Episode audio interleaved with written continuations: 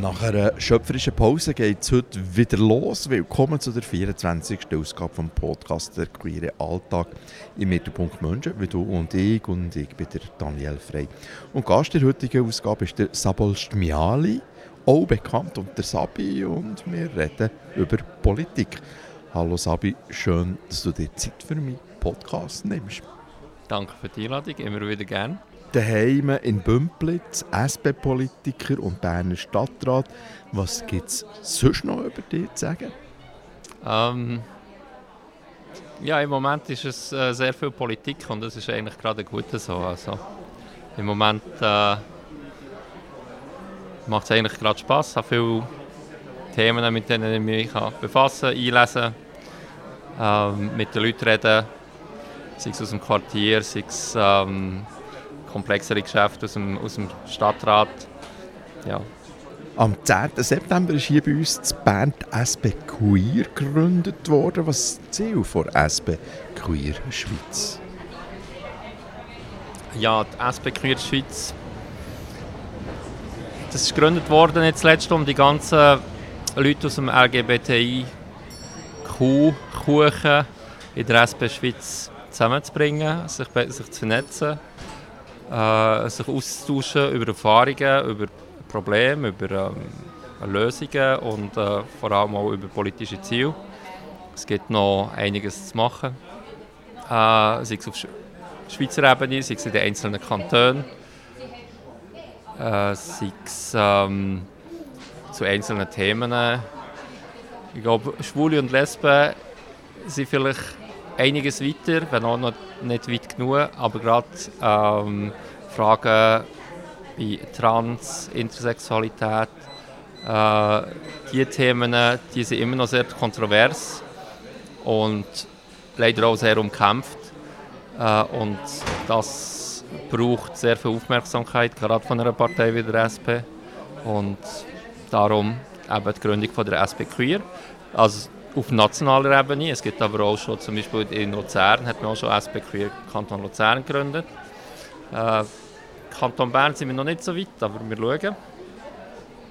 Da ist noch nicht spruchreif. Aber auch jetzt gerade in Bern haben wir doch ein relativ großes Netzwerk von Leuten aus dem ganzen Kanton, die LGBTQ abdecken oder einfach leben. Und auch unter unseren Mandatsragenden, gerade im Berner Stadtrat zum Beispiel, äh, in unserer SP-Fraktion. Ja, wir sind sehr präsent und natürlich sogar im Nationalrat. Wir haben die einzige offen lesbische, äh, lesbische Nationalrätin zum Beispiel. Ja, und ähm, wir tun das sehr aufmerksam verfolgen, aber auch aktiv Ideen einbringen. Warum die Gründung, die Neugründung gerade jetzt? Ich glaube, es geht nicht direkt um das Jetzt, um was, sondern es ist etwas, da hat SP Schweiz jahrelang darauf hingearbeitet. Gleichzeitig es hat eine Arbeitsgruppe gegeben zu diesem Thema seit eigentlich Jahrzehnten. Äh, die SP war da sehr aktiv, gewesen, immer. Und äh, jetzt hat man halt diese Form gesucht, um eben auch in der Partei sichtbarer zu sein, innerhalb von der Partei, innerhalb von der Partei auch in den Gremien präsent sein in, und Einsätze zu nehmen, sei es in der Parteileitung, sei es, äh, sei es in den anderen Organen. Und das wäre eigentlich auch das Ziel bei den Kantonalparteien, dass man dann dort auch in den Gremien jeweils jemanden hat aus der LGBTQ-Community, auch aus der SP Queer. Immerhin war die SP glaube ich, wirklich die erste Partei, gewesen, wo tatsächlich äh, eine queere Gruppe, dann noch eine schwul-lesbische SP-Gruppe hatte. Die ist gegründet worden am 28. Juni 1997, hier in Bern im Anderland. Äh, ich habe noch einen Flyer daheim von denen. Ähm, dann ist auf dem Flyer gestanden, es wird Zeit, schwul-lesbische Themen auch innerhalb der SP zu diskutieren. Warum braucht es aber jetzt gleich bei der SP eine queere Gruppe? Denn die SP ist ja eigentlich auch schon queer-feministisch, oder? Ja, wir sind sehr queer-feministisch, explizit. Äh, durch die ganze Partei sogar. Aber ähm, wenn es darum geht, konkret auszuarbeiten, was fehlt, konkret auszuarbeiten, was es noch braucht, äh, konkret Vorschläge zu machen, wie man Sachen könnte ändern könnte, sei es bei der Gleichstellung, sei es bei äh, der medizinischen Versorgung, äh, sei es auch bei der Sicherheit, äh, queerfindliche Gewalt zum Beispiel. Ähm, dort ist es sehr wichtig, dass man innerhalb von der SP vernetzt ist, sich austauscht, ähm, Erfahrungen sammelt und entsprechend Vorschläge ausarbeiten Du Sabi hast es schon bereits gesagt, kurz vor der SP Queer Schweiz ist äh, SP Queer Luzern gegründet worden und es soll auch im Kanton Bern eine entsprechende Gruppe geben. Wie weit ist man da in den Vorbereitungen? Wir sind gerade dran, äh, zu schauen, wer wo was. Es hat, äh, es, ich habe schon mit diversen Leuten geredet, die interessiert wären. Es hat vorher schon eine, eine Arbeitsgruppe gegeben, formell und informell. Und jetzt schauen wir mal, wer ähm, alles zum, zur Verfügung steht. Aber was wichtig ist, ich habe mit Leuten geredet aus dem, aus dem ganzen Spektrum, jung und alt, äh, schwul, lesbisch, trans. Äh, und ich bin ziemlich sicher, dass da in einer relativ kurzen Zeit wir etwas Konkretes auf die Beine stellen können. Reden wir doch noch etwas über deine persönlichen politischen Ziele im Berner Stadtrat. Wo tust du dich besonders einsetzen zurzeit? Äh, zurzeit ist es ähm, sind ein, zwei Sachen aus dem, aus dem Quartier. Es sind, ähm, ich bin auch noch in der Schulkommission von Bethlehem. Ich bin aber auch ähm, in einer entsprechenden Arbeitsgruppe äh, auf städtischer Ebene von der SP zur, zu den Schulen, zur Bildung. Äh, die ganze, der ganze Schulbetrieb stadtweit ist liegt mir sehr am Herzen. Äh, Stichwort Schulraumproblematik. Sicherheit ist für mich auch ein Anliegen. Ähm, Polizei, äh, Sicherheit in den Quartier. Äh, was auch zwischen ein Thema war, ist ähm, eben gerade das Angebot für ähm, LGBTQ-Menschen in der Stadt Bern, Sicherheit für sie. Ähm, die ist ja jetzt dank dem Beratungsangebot von der AIDS-Hilfe ähm, zum Glück gesichert und gewährleistet. Aber wir müssen natürlich auch schauen, dass das, äh, dass das so bleibt. Und außerdem bin ich auch in der Aufsichtskommission von der, äh, von der Stadt, von der Stadt Bern, vom Berner Stadtrat. Äh, wobei das ist ein sehr technisches Feld, wo mir aber auch sehr viel Spaß macht. Dort schaut man eigentlich ganz genau hin, ob äh, jetzt Gemeinderat und Verwaltung äh, ihre Arbeit richtig machen. Sehr analytisch, sehr kompliziert. Das gefällt mir eigentlich. Bei der SP-JUSO-Fraktion hat es im Moment gerade äh, ziemlich einen Wechsel gegeben. Ich hoffe doch schwer, dass der Stadtrat weiterhin so queer bleibt, wie er jetzt ist. Also der Stadtrat sowieso und äh, unsere Fraktion glaube auch.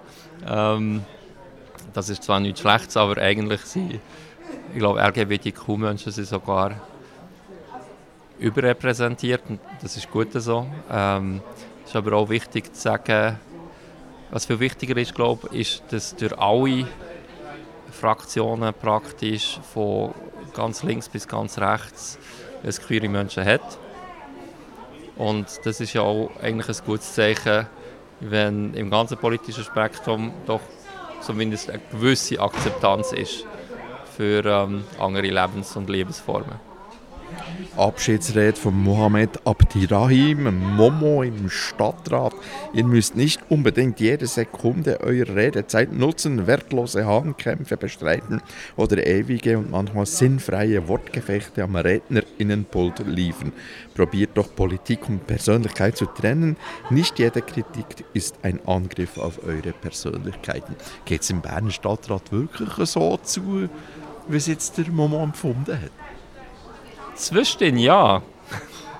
Aber ähm, ich glaube, am Schluss, am Schluss entscheidet das, was beschlossen wird. Und gleichzeitig, ja, er hat, er hat recht. Es wird ähm, manchmal einfach es gibt viele Ausfälligkeiten, es gibt viele oft diskutieren wir eigentlich über Sachen, die wir eigentlich auch entschieden haben. Manchmal haben wir Grundsatzdiskussionen bei jedem noch so kleinen Thema, ähm, was vielleicht mehr Theater ist. Bei Budgetdebatten reden wir meistens über Korrekturen vom Budget, die relativ wenig ausmachen am Schluss. Wir reden nicht immer korrekt über die Ursachen von gewissen Problemen. Es ist oft eine ideologische Brille noch dazwischen. Gerade bei unseren Gegnern habe ich das Gefühl, das ist natürlich ein bisschen schade. Werden wir noch ein bisschen persönlicher? Deine Wurzeln sind in Ungarn. Ungarn gehört zur NATO und ist Mitglied von der EU. Und der Regierungschef ist der Viktor Orban. Und Ungarn grenzt an die Ukraine. Was geht dir bei diesen Stichwörtern durch den Kopf? Es ist nicht schön gerade, äh, was die ungarische Regierung macht. Ich glaube, es ist vor allem schwierig, dort als LGBTQ-Mensch offen zu leben. Ähm, gerade jetzt zum Beispiel für Transpersonen und andere. Gleichzeitig ich war jetzt vor ein paar Monaten in Ungarn, in Budapest. Es gibt immer noch eine schwule Szene und die funktioniert einigermaßen. Aber ähm, ich glaube, schwierig wird es im, im, Persönlichen, schwierig wird es dort, wo Leute doch einfach offen leben so wie sie sind. Und ich glaube, dort sind die Leute sehr eingeschränkt. Gerade außerhalb von Budapest. Ja, die Leute müssen es ein bisschen verstecken, so wie vor 30 Jahren man es vielleicht hier hat versteckt. Oder vielleicht nicht so ganz offen gesagt. Und das ist natürlich sehr schade. Aber es gibt auch sehr viele Leute, die ganz anders denken als die Regierung. Das muss man auch sagen. Man muss auch sagen, dass auch schon seit ein paar Jahren in Ungarn Demokratie an sich nicht funktioniert. Vielleicht auf dem Papier, aber in der Praxis nicht. Die Medien funktionieren nicht mehr. Äh, sie sind einigermaßen gleichgeschaltet es gibt keine Diskussion und Diskussionen, die es gibt, die werden nicht angemessen in die Politik getragen. Es, das Parlament ist auch eigentlich, macht, es wird viel befohlen von der Regierung über Dekret, weil äh, die Regierung immer wieder einen Grund findet, ähm, einen Ausnahmezustand auszurufen. Zuerst wegen Corona, jetzt wegen dem Ukraine-Krieg. Ja, es ist sehr unschön. Aber ich sehe auch zufrieden, dass die Europäische Union immer wie mehr eingreift. Viel zu spät leider, aber in, inzwischen greift sie ein. Und das finde ich eigentlich gut. Der Ukraine-Krieg hat auch noch äh, international noch den Nebeneffekt, dass die ungarische Regierung eigentlich isoliert ist, weil der normal Par der übliche Partner wäre die polnische Regierung gewesen, die genauso konservativ und nationalistisch ist. Aber im Fall von der Ukraine denken die zwei Regierungen diametral anders. Äh, der Orban sehr Putin-freundlich, sehr Russland-freundlich. Und das hat ihn in, in dem Sinn umso mehr isoliert. Aber ich weiß nicht, was, was jetzt da kommt. So, das wird... Ähm, ja, es ist, es ist viel Unsicherheit. Die Inflation ist sehr hoch. Ähm, die, äh, die, die, ungarische Währung, der Forint, hat sehr viel an Wert verloren.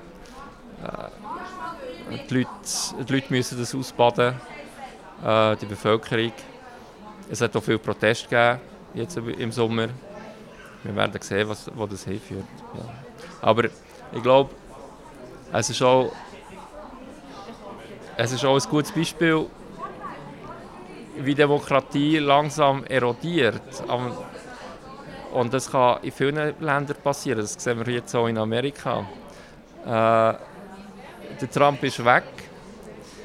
Aber auch jetzt, die Woche, hat, hätte er können rückgreifen auf Richter und Richterinnen, die er hat eingesetzt Und das Problem hat man auch in Ungarn, das hat man auch in, hat man auch in Polen. Also selbst wenn die Regierung weg ist, hat man, ist in dieser Zeit sind viele Institutionen umgebaut worden, äh, so dass die Demokratie, aber auch der Rechtsstaat schwer gelitten haben. Und so mit einem Regierungswechsel allein kann man das eigentlich nicht korrigieren. Es wird, ja, es, es wird schwierig, das wieder in Ordnung zu bringen. Dann funktioniert eigentlich unsere Demokratie in der Schweiz noch sehr gut. Es geht einfach furchtbar langsam, jeder politische Prozess. Ja, ja es, geht, es geht sehr langsam, aber es könnte, könnte, auch, es könnte auch besser gehen. Ich finde, wir könnten manchmal ein bisschen mutiger entscheiden und wir könnten ein bisschen mehr entscheiden zum Vorteil von der Gesellschaft, zum Vorteil von den Leuten, denen es eben nicht so gut geht, anstatt dass wir immer die Priorität zum Beispiel auf wirtschaftlichen Erfolg setzen, ähm, auf möglichst tiefe Steuern etc. Ich habe kürzlich mit jemandem gestritten, wo er gesagt hat, ja, die Steuergelder sind dann einfach weg, man bekommt ja nichts mehr davon. Und das, ich finde das schlicht gelogen. Also, äh, in keinem anderen Land bekommt man wahrscheinlich für sein Steuergeld so viel wieder zurück wie in unserem. Äh, und der ganze Service Public, wir sehen ja jetzt gerade mit den Energiepreisen, auch in der Stadt Bern, gerade die Städte und Kantone, die wo, wo geschaut haben, wo, wo die Energiekonzerne eigentlich noch an sich behalten, um, um die Grundversorgung zu garantieren. Gerade die haben am wenigsten Preiserhöhungen. Und andere Kantone, also jetzt, die jetzt zum Beispiel auf die AXPO haben gesetzt die relativ frei hat dürfen entscheiden die stehen jetzt vor einer Katastrophe. Oder auch kleine Gemeinden, die einfach auf dem freien Markt ihre Energie einkaufen, ähm, haben jetzt massiv höhere Energiepreise. Also es hat schon, es hat schon seine Berechtigung zu schauen, dass weit im Voraus, dass es nicht finanziell eskaliert, indem dass man alles am freien Markt überlässt.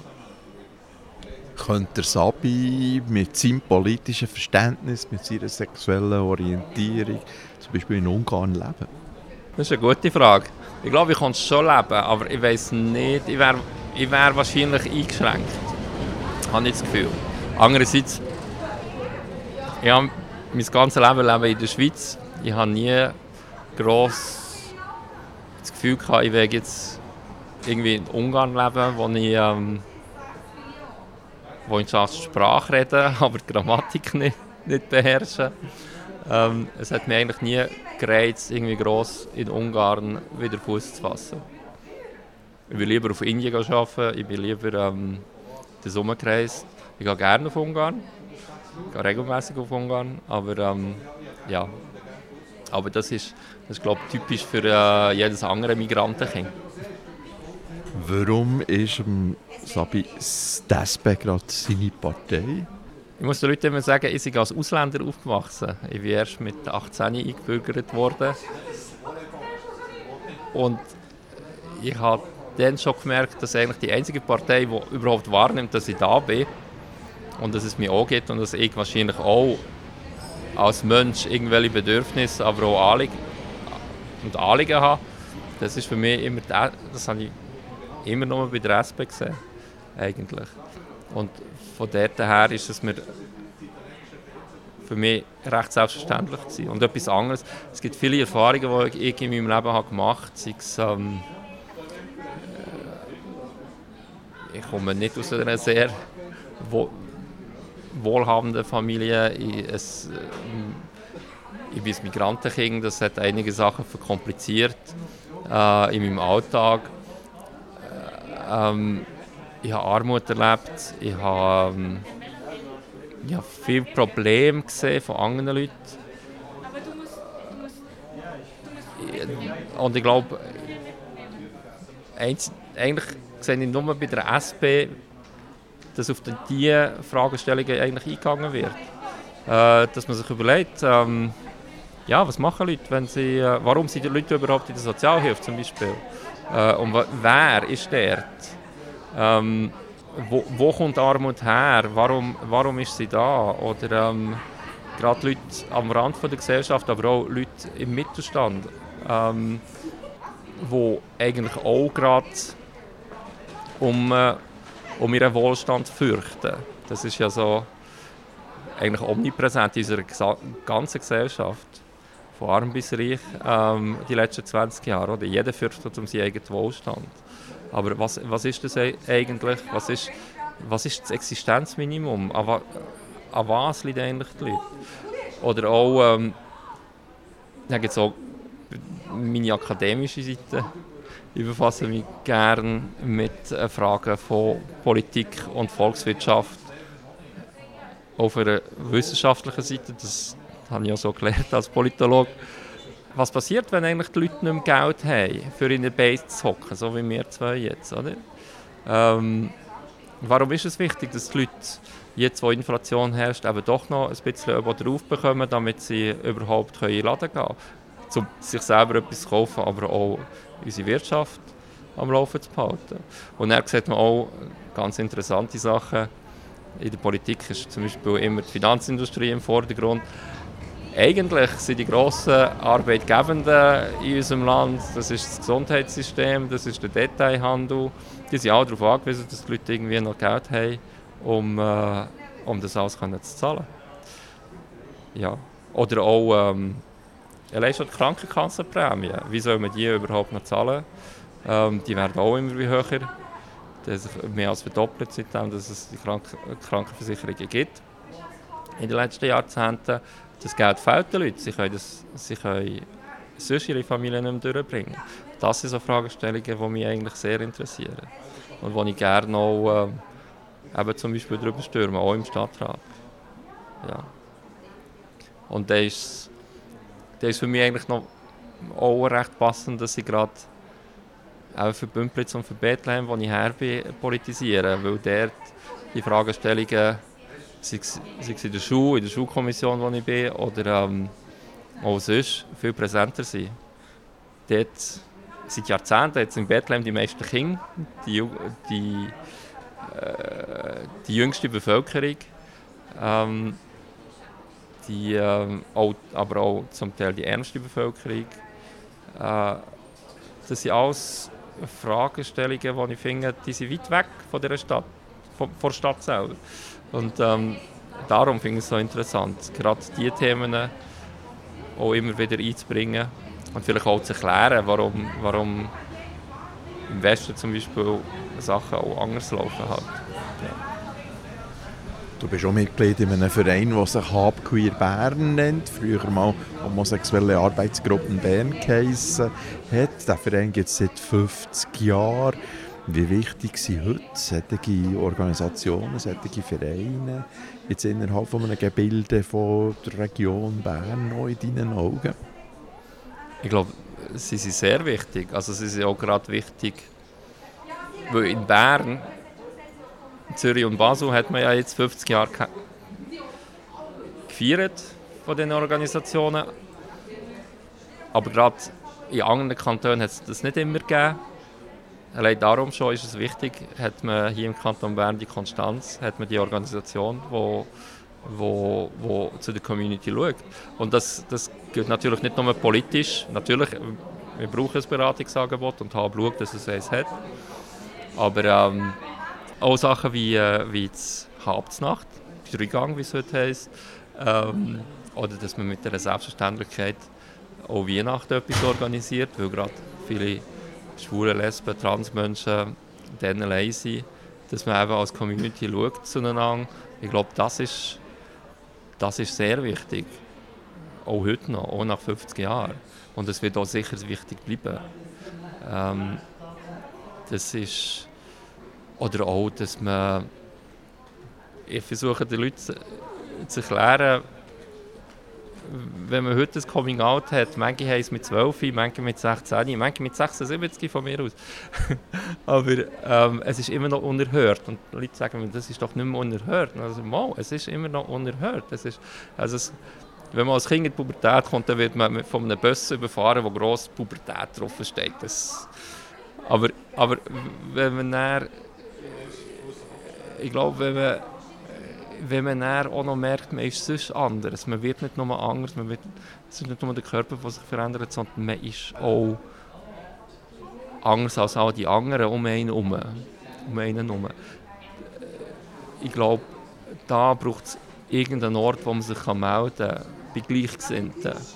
Ähm, bei Leuten, die wissen, was, wie das ist. Ähm, oder bei Leuten, die gerade das Gleiche erleben. Und darum ist das so wichtig. Das war ja so schön gewesen, am 50-Jährigen von der HAB. Ich habe, ich habe Leute von der Alte Schlümpf, von der Coming-In, von der Jugendgruppe von der HAB, habe ich, habe ich getroffen nach 20 Jahren. Äh, oder über 20 Jahren, wo ich, wo ich seitdem nicht mehr mit, mit ihnen geredet habe. Und das ist für uns alle natürlich wichtig, dass es so einen Ort hat. Und für anderes, wo ich noch, den Stefan habe ich auch noch gesehen, von der HAF. Und ich habe mit dem darüber geredet, wo wir in Gimmer sind, sind wir fest der Überzeugung, wir sind ja eh bei der einzige Schwul. Ne? Aber Jahre später haben wir gesagt, aha, Moment, der, der ist mit mir in der Klasse gehockt und der wäre es ja auch gewesen. Ähm, und ja, es, ja, das, solche Sachen zeigen ja, wie wichtig das ist, eben Gleichgesinnte zu sehen. Ähm, eben, von jung bis alt. Und auch vielleicht, ich glaube, es ist auch wichtig für Leute, zum Beispiel, wie ich es auch schon erlebt habe, wenn man zum Beispiel, ähm, wenn man nach einer Trennung zum Beispiel, oder ähm, wie nicht, nach, als ich nach, nach einer gewissen Zeit wieder auf Bern bin, aus dem Ausland, ähm, dann war es eigentlich wichtig, dass ich irgendwo einen Anhaltspunkt habe, einfach bei Gleichgesinnten. Und äh, darum ist es wichtig. Und auch gerade eben in Zeiten vom, vom Internet ist es wichtig. Seit Jahrzehnten datet man eigentlich fast nur auf dem Internet. Aber es ist doch sehr wichtig, dass man eben an einem Mittwochabend einfach kann physisch sehen und sich mit ihnen austauschen Ja, ich merke, es gibt noch viel zu tun. Packen wir es an, oder? Einverstanden? Genau. Sehr gerne. Das ist die Ausgabe 24 vom Podcast «Der queere Alltag» mit dem Berner Stadtrat Sabolst Mihali. Du findest meinen Podcast unter derqueerealltag.ch und abonnieren kannst du ihn bei Spotify, Google Podcasts, Apple Podcasts und Deezer. Und dein Feedback schickst du am besten an hallo at derqueerealltag.ch.